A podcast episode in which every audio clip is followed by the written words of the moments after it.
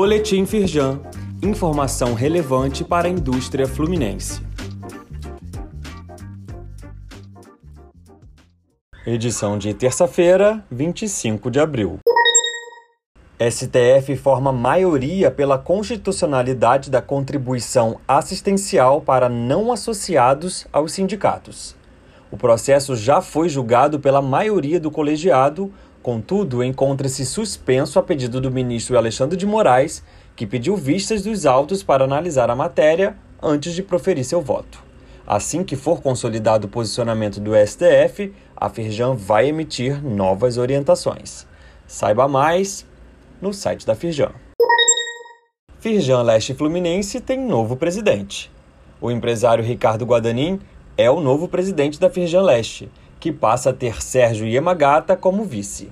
Já a Firjan Caxias e região, que continua com Roberto Leveroni na presidência, tem agora Rodrigo Hunger como vice-presidente. Leia mais no site da Firjan.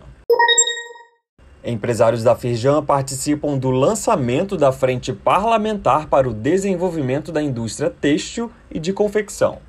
Realizado nesta terça, dia 25, no Congresso Nacional, o evento instituiu o grupo de deputados e senadores que vai debater ações em defesa do setor.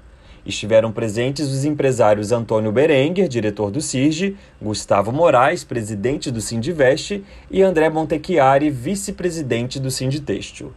Leia mais no site da Firjan. Saiba mais sobre essas e outras ações em nosso site www.firjan.com.br e acompanhe o perfil da Firjan nas redes sociais.